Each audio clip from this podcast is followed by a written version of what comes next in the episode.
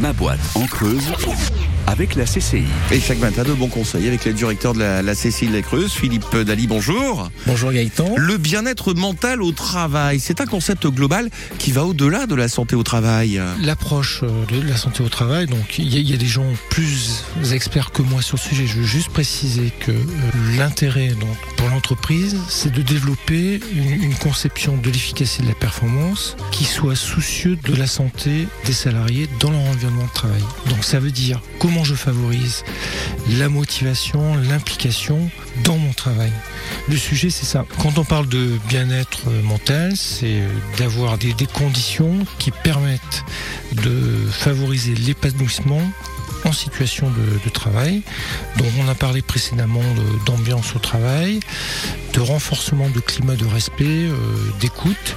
L'intérêt, c'est plus vous avez une qualité de vie au travail et moins vous aurez de risques psychosociaux. Donc plus en amont vous créez des, conditions pour que les gens euh, aillent leurs objectifs, euh, soit euh, entre guillemets dans l'équipe et on va gagner la partie, moins vous serez à même d'avoir des, manifestations aiguës de stress, d'épuisement ou d'autres formes de, violence. Le bien-être, c'est ça, c'est la santé mentale et la santé physique, c'est intimement lié. quoi. Philippe Dali, le directeur de la CCI de la Creuse, vous réécoutez hein, ma, boîte, ma boîte en creuse sur francebleu.fr.